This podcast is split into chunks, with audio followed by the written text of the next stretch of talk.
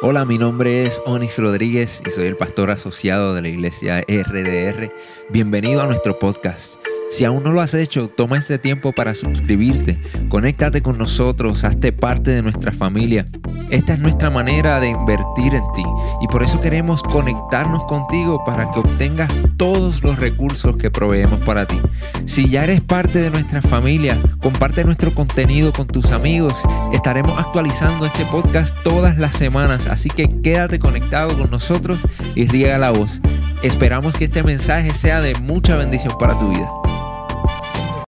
Así que damos gracias. Hoy vamos a estar con un tema de mucha importancia. Yo considero que es uno de los temas o de las doctrinas a las cuales nosotros los cristianos en este siglo XXI, nosotros debemos ampararnos. Porque como les dije, es sumamente importante. Diga, diga conmigo importante. Pero dígalo fuerte, importante. Ahí va el tema, dice, la doctrina de la salvación según la obra de Jesucristo. Ese es el tema de hoy. La doctrina de la salvación según la obra de Jesucristo. Ahora, si se fijan, ahí no dice la doctrina de la salvación según la iglesia Rey de Reyes. Ni dice de acuerdo a la organización bautista del sur, ni tampoco dice conforme a la doctrina pentecostal o presbiteriana o adventista como la que usted piense. Ahí no dice eso. Ahí dice según la obra de quién? De Jesucristo. Y eso aparece en la Biblia que usted tiene y la Biblia que yo tengo. ¿Ok? Y eso es lo que vamos a leer hoy. Hoy vamos a basar este mensaje en un libro de la Biblia que por lo general la gran mayoría de los cristianos eh, como que lo tiene como que por demás y no nos enfocamos en él. Por lo general nos enfocamos en los salmos, ¿verdad? Porque los salmos inspiran y, y hay gente que le gusta leer todos los días un salmito, ¿no? Y está bien, no hay problema, pero no podemos vivir solamente con los salmos. Eso es lo que quiero decir. A mí me gusta leer mucho el libro de los proverbios. Me gusta el libro de Eclesiastés porque contiene mucha sabiduría para la vida. Y a mí me fascina, ¿no? Los dichos del sabio Salomón. Pero tampoco podemos vivir como cristianos. No podríamos enfrentar la vida únicamente con eso. Hace falta doctrina. La palabra doctrina significa enseñanza. Diga conmigo, enseñanza. Dígalo enseñanza. Es sumamente importante que tú y yo como cristianos entendamos que hay unas enseñanzas que son como la columna vertebral, que son fundamental e importante para que tú y yo podamos estar sobre nuestros pies, podamos vivir una vida cristiana con firmeza. Usted sabe que si usted no tiene una columna, ¿ok? Es lo que le llaman el espinazo, ¿no? Muchas personas o sea, su columna vertebral es sumamente importante en el cuerpo. Si usted no la tuviera, usted estuviera ahí tirado en el suelo. O sea, la columna lo mantiene derecho. Por lo tanto, las enseñanzas de la Biblia son consideradas así. O sea, que aparte de leer estos libros que nos inspiran y nos motivan, por ejemplo, las historias de la Biblia, que son también inspiradoras, cuando leemos, por ejemplo, el gigante eh, David que mató al gigante Goliat, eso inspira a uno, motiva, ¿no? Uno dice, wow, si David hizo esa cosa, esas cosas grandes, yo también lo puedo hacer. Cuando leemos que eh, un, un, por ejemplo, un Caleb, ¿no? A los ochenta y pico de años eh, conquistó su montaña, uno dice, eso lo quiero hacer yo. Y está bien. Pero más que eso, necesitamos con urgencia hoy día entender estas doctrinas y sobre todo esta en particular, que es donde se habla y se describe y se enseña de la manera como usted ha alcanzado, perdón, ha alcanzado su salvación. Porque hay muchos que todavía piensan que están en el proceso de la salvación. Y estoy seguro que muchos están aquí y muchos que me ven a través de las redes y que tal vez luego lo van a ver, están en esa batalla o en esa lucha o en esa incertidumbre. Porque yo me he encontrado con muchos llamados cristianos que yo le he preguntado como pastor, eh, hermano, si usted se muere ahora, ¿usted tiene la seguridad que usted va para el cielo? Muchos me han dicho, pastor, eso solamente lo sabe Dios. Y eso me sorprende porque yo digo, se supone que a este punto usted tiene que tener la certeza, la seguridad. ¿Por qué? Porque vamos a ver, según el libro de Gálatas, la salvación del cristiano no está basada en los esfuerzos humanos. Nadie dijo amén. La salvación no está basada en los esfuerzos humanos. Eso. Usted tiene que decir amén, pero eso es como resorte. Porque en el mundo en que vivimos, la religión en su gran mayoría basa la salvación en lo que uno puede hacer. Y ahí es donde está el misterio de la cristiandad. Dije misterio porque para el mundo es un misterio, pero es una bendición revelada y lo vamos a ver en el libro de Gálatas, donde Pablo, hace poquito más de dos mil años atrás, después de que él fue uno de los fundadores del cristianismo en esta región, en Asia Menor, que se llama Galacia, donde la mayoría del pueblo ahí eh, no sabía ni conocía nada de cristianismo. Eran gente que vivían en, en religiones paganas. Pero habían comunidades judías ahí. Y eso significa que había estaba, por ejemplo, la religión judía y había legalismo, o sea, había, había el conocimiento del Antiguo Testamento, pero era exclusivo para estas comunidades judías, porque los judíos por lo general tienden a ser exclusivistas con lo de ellos. Y ellos no comparten, usted lo puede ver en Nueva York, usted va, ellos tienen como que todo aparte, lo de ellos. E, ese es su asunto, ¿no? Se los respetamos.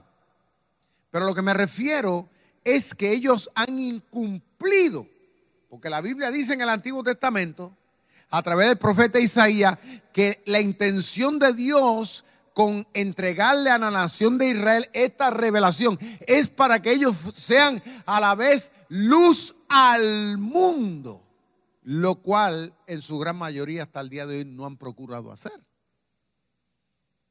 Es como pasa hoy día con algunas comunidades evangélicas que se creen que son ellos los únicos que se van a salvar. Pero eso no es así. Entonces, Pablo cuando llega a Galacia, a esta región o a este pueblo, Pablo se encuentra con, el, con la situación de que hay mucha gente gentil, o sea, gentil que no son judías, que se están perdiendo, gente que, que necesitan de Dios. Pablo se da cuenta que por ellos también Cristo entregó su vida. Y Pablo como buen misionero, como buen evangelista, como buen pastor, Pablo comenzó a ministrarle a la gente, a hablarle de que en Cristo, a través de la fe en Cristo, es que uno alcanza el perdón y el derecho de ser hecho un hijo de Dios para siempre. Entonces muchos gentiles, o sea, de Galacia, comenzaron a aceptar a Cristo y lo hacían de buena gana como nosotros lo hemos hecho al día de hoy. Pero sucedió que al poco tiempo Pablo tuvo que partir de ahí porque como misionero tenía que partir a otros lugares. Después de estar un tiempo, no se sabe a ciencia cierta, pudo haber estado dos años. Y esto sucedió eh, aparentemente entre el año 50 a 60 después de Cristo. Pablo fue a esa región. Y Pablo dejó prácticamente una comunidad de cristianos ahí establecida. Pero como todavía estaban novatos en términos de conocer por eso les digo, el conocimiento de las doctrinas estaban novatitos todavía. ¿eh? Estaban en la emoción, como la gran mayoría de nosotros, en las cosas cristianas, pero no conocían a ciencia cierta la profundidad de lo que Cristo hizo en la cruz por ellos. Y Pablo al salir, sucedió que entonces los judíos de las sinagogas, cuando comenzaron a ver estas comunidades cristianas floreciendo, ¿no? Y la gente contenta eh, en su relación con Cristo. Pues estos judíos comenzaron como que a acercarse y comenzaron a influenciar en ellos de una manera negativa. Comenzaron a decirle, ¿sabes qué?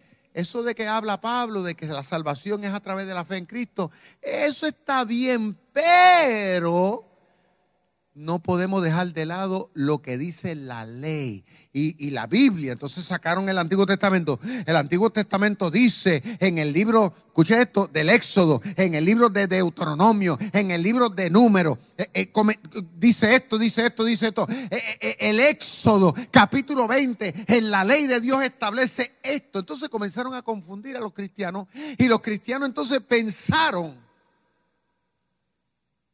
que lo que Pablo le estaba diciendo hasta cierto punto era una mentira.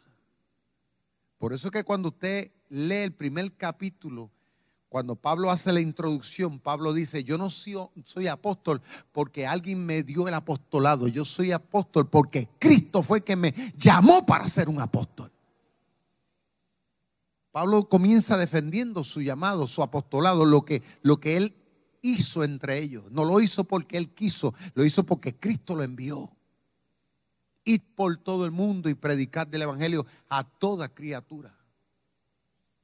Pablo comenzó defendiendo, porque Porque estos judíos comenzaron entonces a tildar a Pablo de, loco, de, de, que era un palabrero, ¿usted me entiende? Como que estaba hablando una media verdad. Entonces, esta gente de Gálatas, estos cristianos, que eran novatos pero carecían de conocimiento y de profundidad espiritual, comenzaron a ceder a las presiones, a la influencia, y comenzaron entonces, dentro de que adoraban a Cristo, comenzaron a practicar también lo que dice la ley, a guardar todos los días de fiesta y todo ese sinnúmero de cosas.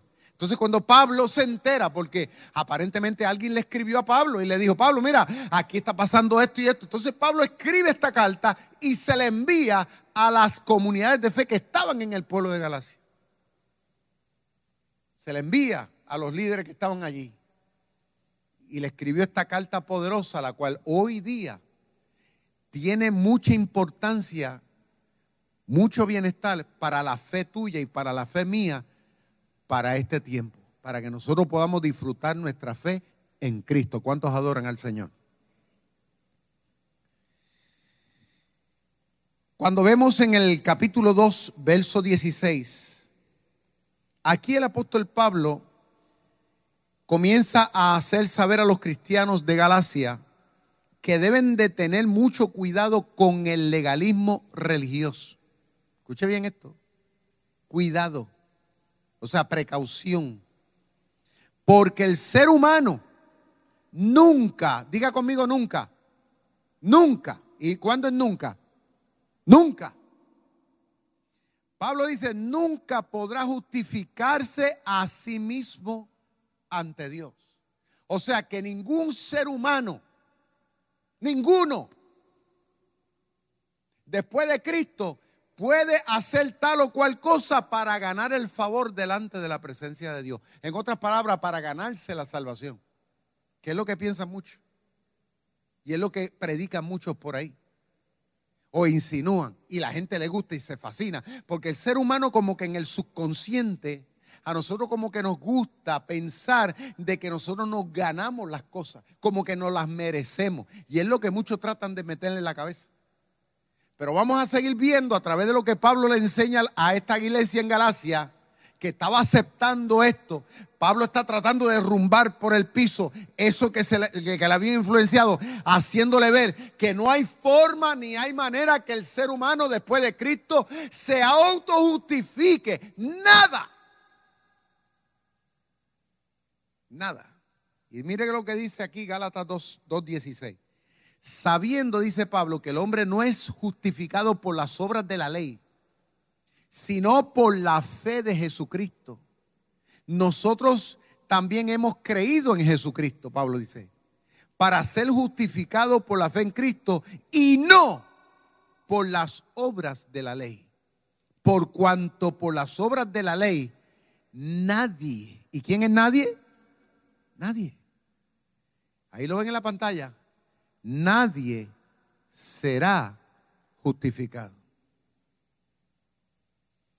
O sea que el que piensa que por portarse bien, por dar dinero, por hacer tal o cual cosa, por tratar de vivir un estilo de vida que no le pise los talones a la gente, aquellos que piensan, ay, yo nunca he matado a nadie, Aquellos que piensan yo no, yo no adultero. Aquellos que dicen, no, yo, yo no robo. Eh, Dios tiene que tomar eso en cuenta. Pues déjame decirle que no. Eso es lo que Pablo está diciendo ahí. Y Pablo dice en el capítulo 3, versículo 24 al 29, Pablo le comienza a hacer saber a los cristianos de Galacia que la ley mosaica tuvo vigencia, o sea, tuvo una autoridad hasta la aparición del Señor Jesucristo en el escenario mundial.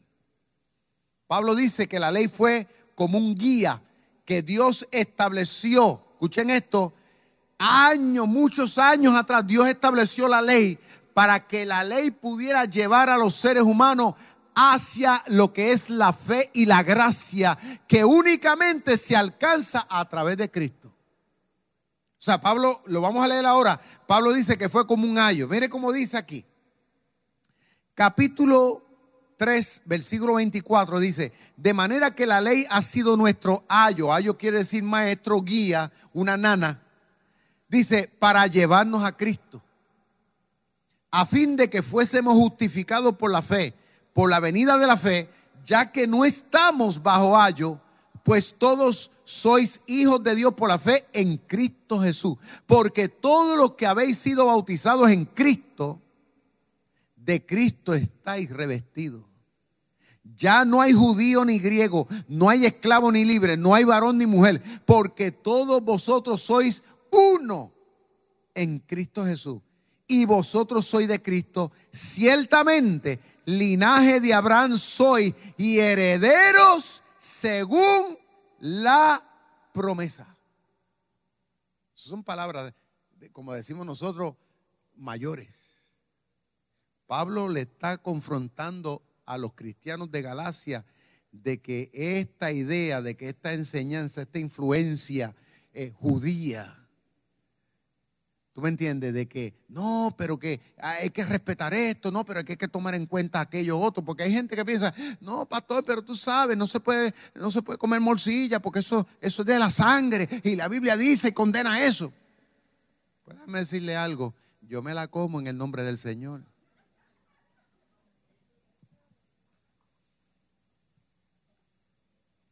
¿Por qué? Porque la Biblia dice aquí, Pablo dice ahí, que eso ya no tiene nada que ver con mi salvación, porque mi salvación en Cristo está segura. Eso es lo que Pablo dice ahí. Lo que Cristo hizo por mí en la cruz del Calvario, la, sangre que Él derramó, es una sangre santa y poderosa que me justificó a mí de todos mis pecados, de todas mis debilidades, presentes y futuras. ¿Cuántos adoran al Señor? Somos hijos. Diga conmigo, yo soy un hijo.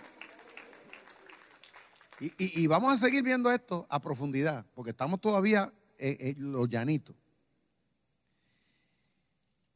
Interesantemente, en el capítulo 4, el apóstol Pablo aseguró que los que tienen fe, escuchen esto, fe significa confianza ciega, no con duda, ciega, confianza ciega en Jesús.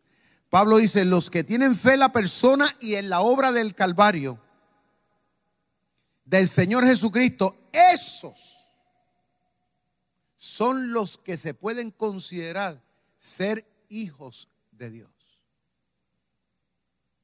No los que dicen que son parte de tal o cual religioncita o tienen tal o cual vestimenta, porque hay gente que, que piensan que la vestimenta es lo que identifica o sus estilos de vida tal o cual. De eso, mire, el mundo está lleno.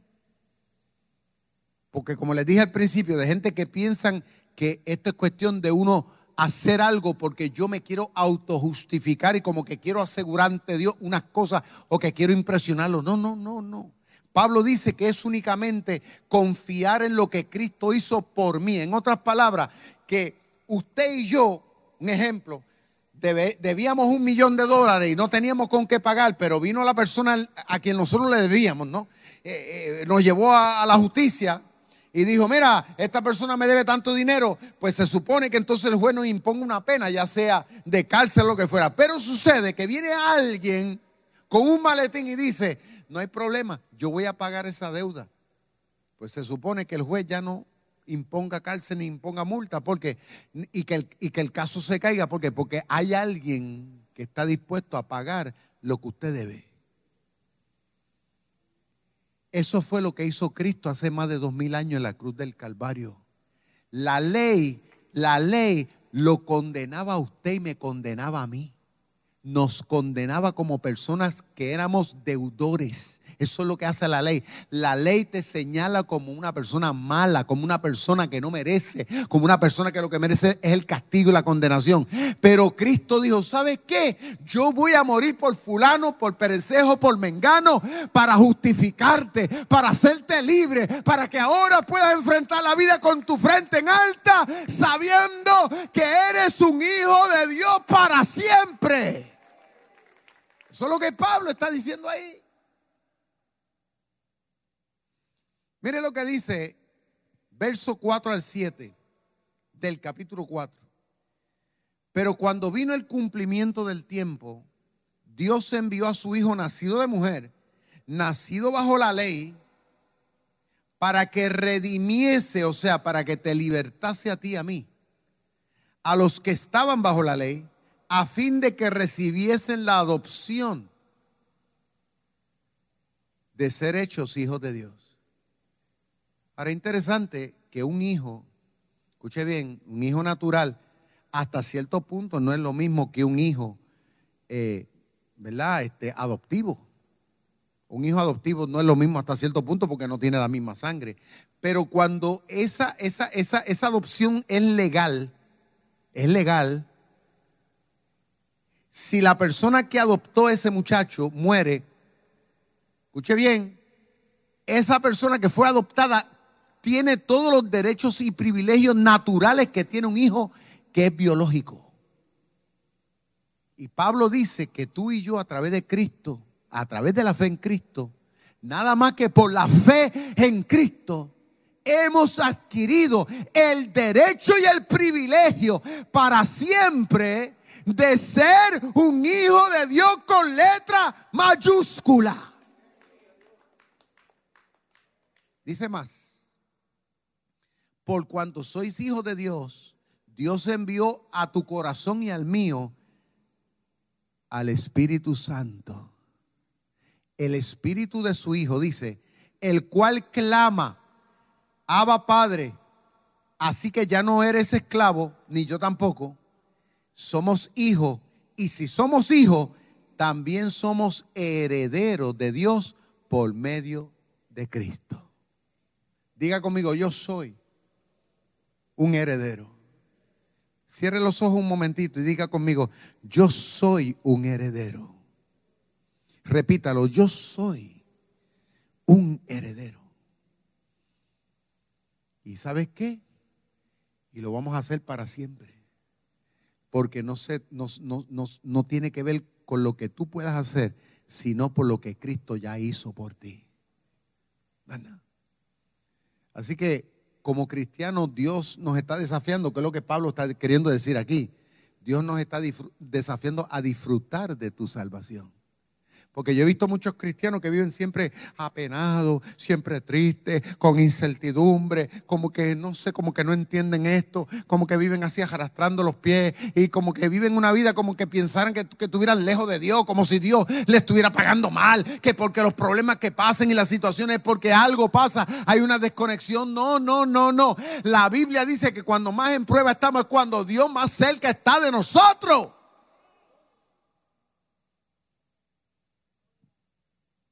Cuestión de creer. Es cuestión de confiar en el Dios que no vemos, pero nosotros declaramos que Él existe. Y declaro que Él me ama, y declaro que Él me ayuda, y declaro que al fin de cuentas yo tendré la victoria. No sé cómo, ni cuándo, ni dónde, pero una cosa yo sí sé, que Él me ama y está conmigo. Esa debe ser nuestra fe. Porque hay días que tú te vas a levantar de la cama y vas a pensar que tú no eres hijo de Dios y te va a encontrar con alguien que te va a tratar de hacer ver que tú no eres hijo de Dios, que tú eres una persona inmerecedora. Y te va a encontrar con un tío, con un primo, con un vecino, con un compañero de trabajo que te va a comenzar a decir, ah, muchacho, que esa iglesia Rey de Reyes, ay, las mujeres usan pantalones, eh, eh, eh, esa gente no va para el cielo. ¿Sabe qué? Si eso fuera así de fácil, si eso fuera así de fácil, eso fuera la bendición más grande del mundo. Por, un, mero pantalón o por un estilo de pelo. ¿Ah? Eso fuera así de fácil, si la salvación dependiera de esa tontería que a veces la gente piensa, hermano. Pero la salvación no depende de eso. Depende de la fe. En lo que Cristo hizo y no en lo que usted puede hacer. No en el recorte, ni en, el pantalón, ni en la falda que usted se pueda poner. Porque yo he visto gente, yo he visto gente de espalda, con una falda que le llega acá abajo, con un pelo que le llega acá. Los he visto de espalda. Y cuando se voltean con un cigajillo en la boca. O cuando se voltean con unas palabrotas terribles. ¿Usted me entiende? Y, yo digo, oye, qué engaño. De, de, espalda una cosa, pero de frente otra. ¿Tú entiendes? O sea, las apariencias engañan. No podemos dejarnos llevar por eso. Pablo sigue diciendo en el capítulo 5, Pablo anima a la comunidad de Galacia a no volverse a enredar. Escuchen esto, con los rudimentos de la ley a modo de justificación. Dice aquí, Pablo le exhorta, está pues firmes en la libertad con que Cristo nos hizo libres, dice. Y no estéis otra vez sujetos al yugo de la esclavitud. He aquí yo, Pablo, os digo que si os circuncidáis, de nada os aprovechará Cristo. Otra vez testifico a todo hombre que se circuncida, dice que está obligado a guardar la ley. O sea que el que piensa que por practicar un punto de la ley se va a justificar, está obligado a guardarla toda. Pero ¿sabe cuál es el problema con la gente hoy día? Que escoge entre lo que es bueno y lo que es malo de la ley. Pero Pablo dice, y sigue diciendo más aquí, de Cristo os desligasteis los que por la ley os justificáis, de la gracia habéis caído. Ahora, esto se lo voy a explicar porque esto es bien profundo aquí.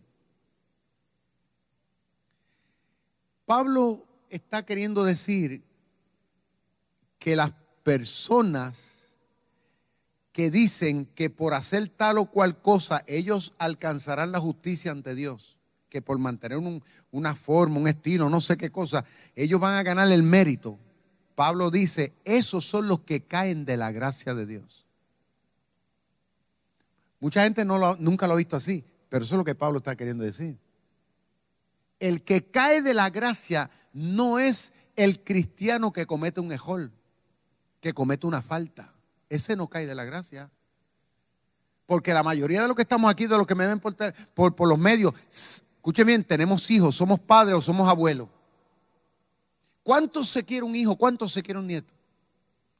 Uno, porque falle, cometa un error, su hijo, su hija, usted lo va a desheredar, va a decir, ese no es mi hijo, usted, usted haría eso, yo no lo hago. Es más, ni legalmente, por hacer un disparate que cometa, ni legalmente deja de ser su hijo tiene todos los derechos a habido y por haber, según la ley, aunque cometa los disparates más grandes del mundo, legalmente tiene todos los derechos al momento que usted muera. Aún siendo un hijo rebelde.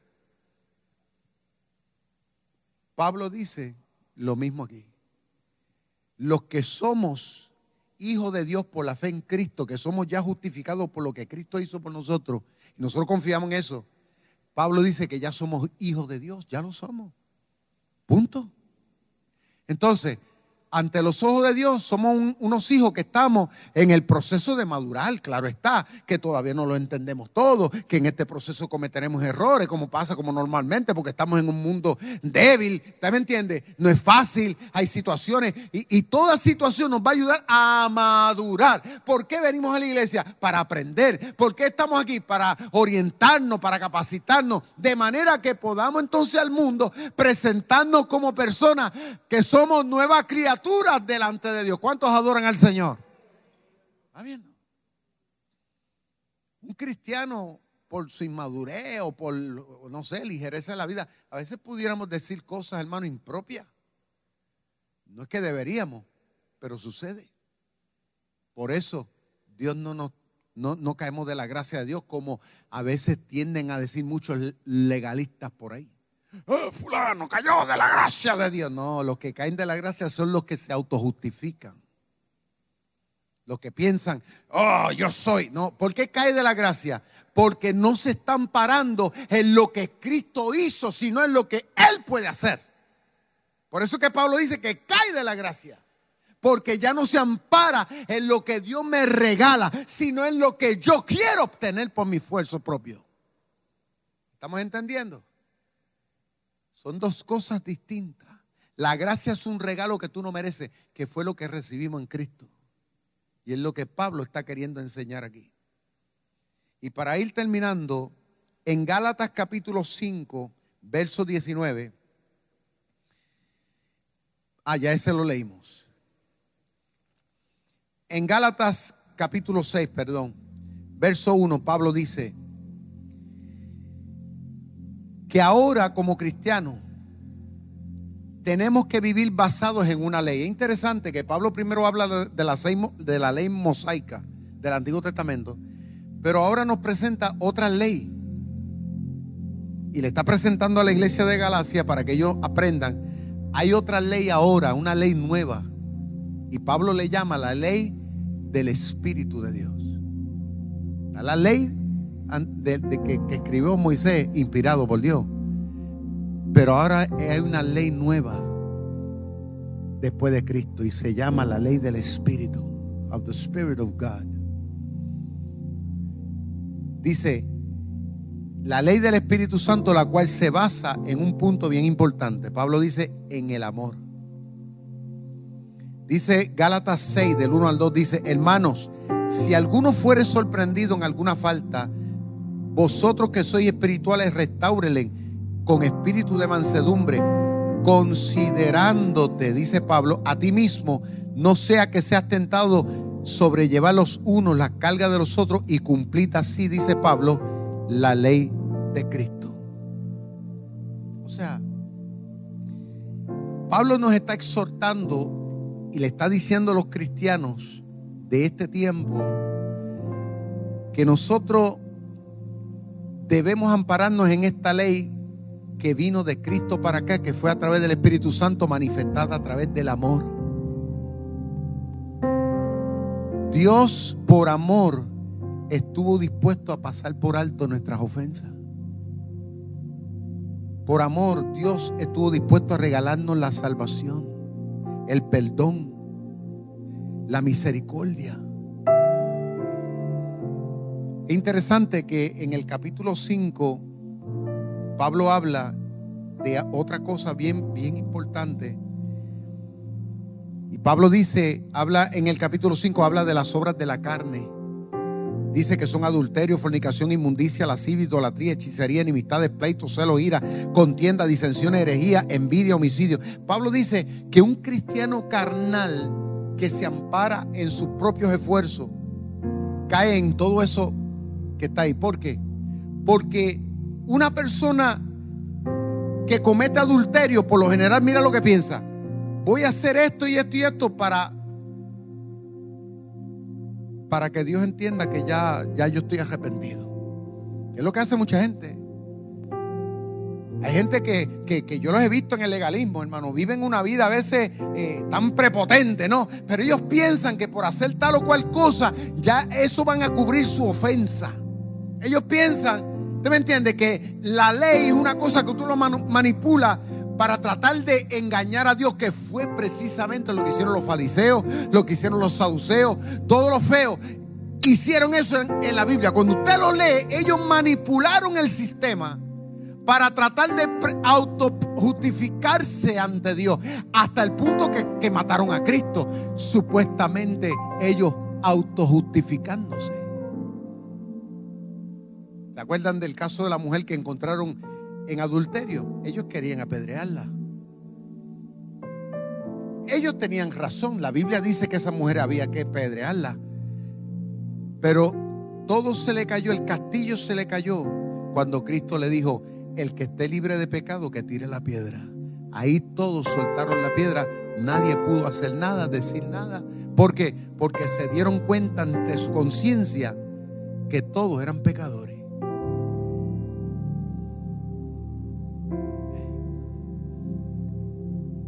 Pablo es interesante que dice que ahora tú y yo, como cristianos, debemos movernos en la vida amparado en la ley del Espíritu que llevó a Cristo al Calvario.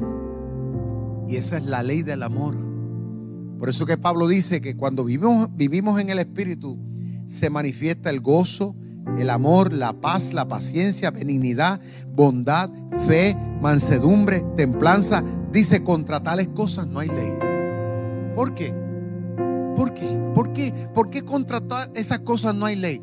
Porque cuando vamos al Calvario y vemos lo que Dios hizo por nosotros que no lo merecíamos, Dios pasando por alto nuestras culpas, envió a Cristo. O sea, todo eso lo recibimos por amor.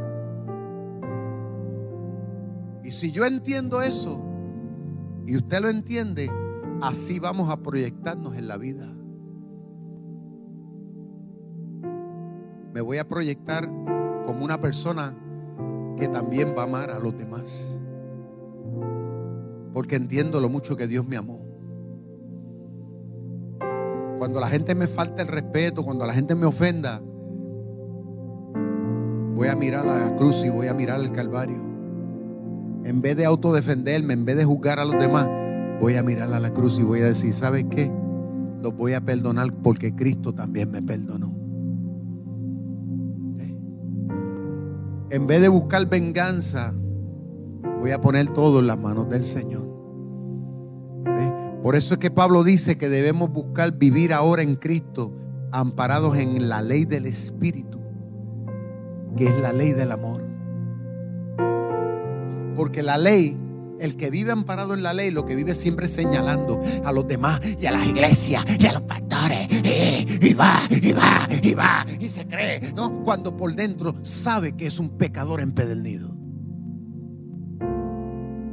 Pero el que mira al Calvario sabe que no merece nada.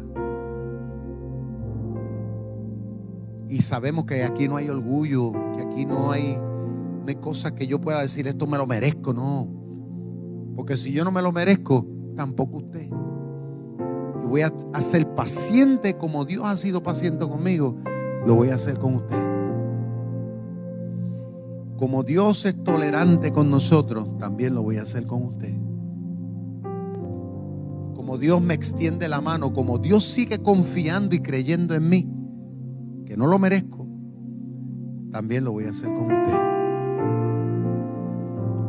Por eso es que el cristianismo es diferente. Que es lo que Pablo está diciendo aquí. Pablo le dice a la, iglesia de Galata, me sorprende de que ustedes están cayendo eh, eh, en el legalismo, en todo este revoluce. Pablo dice, ¿cómo es que comenzaron por el Espíritu y van a acabar por la carne ahora? ¿Sabe por qué en las iglesias cristianas surgen muchas discrepancias y muchos problemas? Lamentablemente porque muchos quieren autojustificarse. Siempre andan señalando, juzgando a los demás. Si cada uno nos enfocáramos en lo mucho que Dios nos ama, no nos vamos a ver los problemas ni las deficiencias unos a los otros. Porque sabemos que de eso se encarga el Señor. Y si Dios estuvo dispuesto a amarme a mí, y estuvo dispuesto a amarle a usted, porque si Dios te amó y te recibió, ¿sabe qué? Yo tengo que también amarlo y perdonarlo a usted. Punto. Por eso terminamos esta parte diciendo lo que Pablo dice en Gálatas capítulo 6. Dice Pablo que los cristianos de este presente tiempo debemos vivir basados en el hecho de que Jesucristo, en Jesucristo, somos una nueva criatura. Me encanta esa frase. A new creature, una nueva criatura. Y punto. Y dice, y disfrutemos nuestra realidad al máximo. Dice, porque en Cristo Jesús ni la circuncisión vale nada, ni la circuncisión, sino Pablo dice de una nueva creación. Ahí está la palabra a new creation. ¿Sabe que Pablo dice en 2 de Corintios 5, 17 que este versículo fue el versículo que yo me, me memoricé de memoria desde el momento que yo me convertí? Que dice, De modo que si alguno está en Cristo, nueva criatura es. Las cosas viejas pasaron, he aquí todas son hechas nuevas. ¿Por qué son hechas nuevas? No por mi esfuerzo, por lo que Cristo hizo en la cruz del Calvario. En otras palabras, no sé si se acuerdan ustedes cuando antes en la tienda de, la esquina, yo me acuerdo cuando yo me criaba, la abuela mía me mandaba, nene, vete al colmado y dile a don Toño que te fíe tal cosa. Y yo iba y don Toño sacaba una libreta grande que tenía así y, anotaba, apuntaba, ¿verdad? Y luego al fin de mes, cuando llegaba el cheque, la viejita iba y cuadraba caja. Entonces don Toño iba y cuadraba, ¿no? Todo lo que se le debía y uy, tanto. Y ahí le daba la vuelta del cheque. Pero él cobraba lo de él, alaba lo que él vive. Pero ¿sabe qué? No había una satisfacción más grande que ver cuando don Toño hacía así, borraba y decía, ya no debes nada. Ahora podíamos volver a coger fiado. ¿Sabe qué? Cristo en la cruz del Calvario para nosotros hizo prácticamente lo mismo. Hizo así, borró. Pero lo interesante es que esa borra fue para siempre. ¿Por qué? Porque ahora somos nuevas criaturas de Dios. En otras palabras, somos hijos de Dios. Y por lo tanto, Dios tiene un compromiso con nosotros. Y el compromiso de Dios, ¿sabe cuál es? Escuche bien, de llevarnos con Él al cielo. Póngase de pie conmigo, por favor. Levanta tus manos, dale gracias al Señor. Dile, Señor, gracias porque tú me salvaste a mí, porque tú me perdonaste a mí. Dile, Señor, gracias porque soy tu hijo. Tengo derecho, tengo privilegio. Y eso no lo cambiará nada. Y no lo cambiará nadie. Porque soy tuyo. Dile, Señor, gracias porque me perdonaste. Aquellos que tal vez en este momento quieran recibir el perdón del Señor, yo te invito ahí donde tú estás a que le abras tu corazón y le diga al Señor, Señor, perdóname. Porque Él está dispuesto a perdonarte y a darte a ti también ese derecho de ser hijo de Dios para siempre. No busques más. Tu futuro no está en las estrellas, no está en los astrólogos, no está la hechicería. Tu solución, tu respuesta está en Cristo. Padre, en esta hora, Señor, clamo y oro por cada ser, por aquellos que son cristianos. Señor, que tú nos ayudes a afirmar nuestra fe, a vivir nuestra fe al máximo. Señor, que desde hoy en adelante vivamos una fe cristiana firme y constante delante de ti. Señor, que la abracemos, que la valoremos Padre, que podamos compartirle al mundo, que podamos decirle a otros lo, interesado que tú estás también en ellos. Señor, ayúdanos a, a llevar esta libertad a las naciones y a los pueblos. Yo te pido, Señor, que perdones y renueves y restaures a tu pueblo. En el nombre de Jesús. Amén. Gracias por conectarte con nosotros. Si este mensaje ha sido de bendición para tu vida, te voy a pedir tres cosas. Primero, Hazte parte de nuestra familia. Suscríbete a nuestro podcast y conéctate todas las semanas con nuestro contenido. Número 2. Comparte nuestro contenido con tus amigos. Y número 3.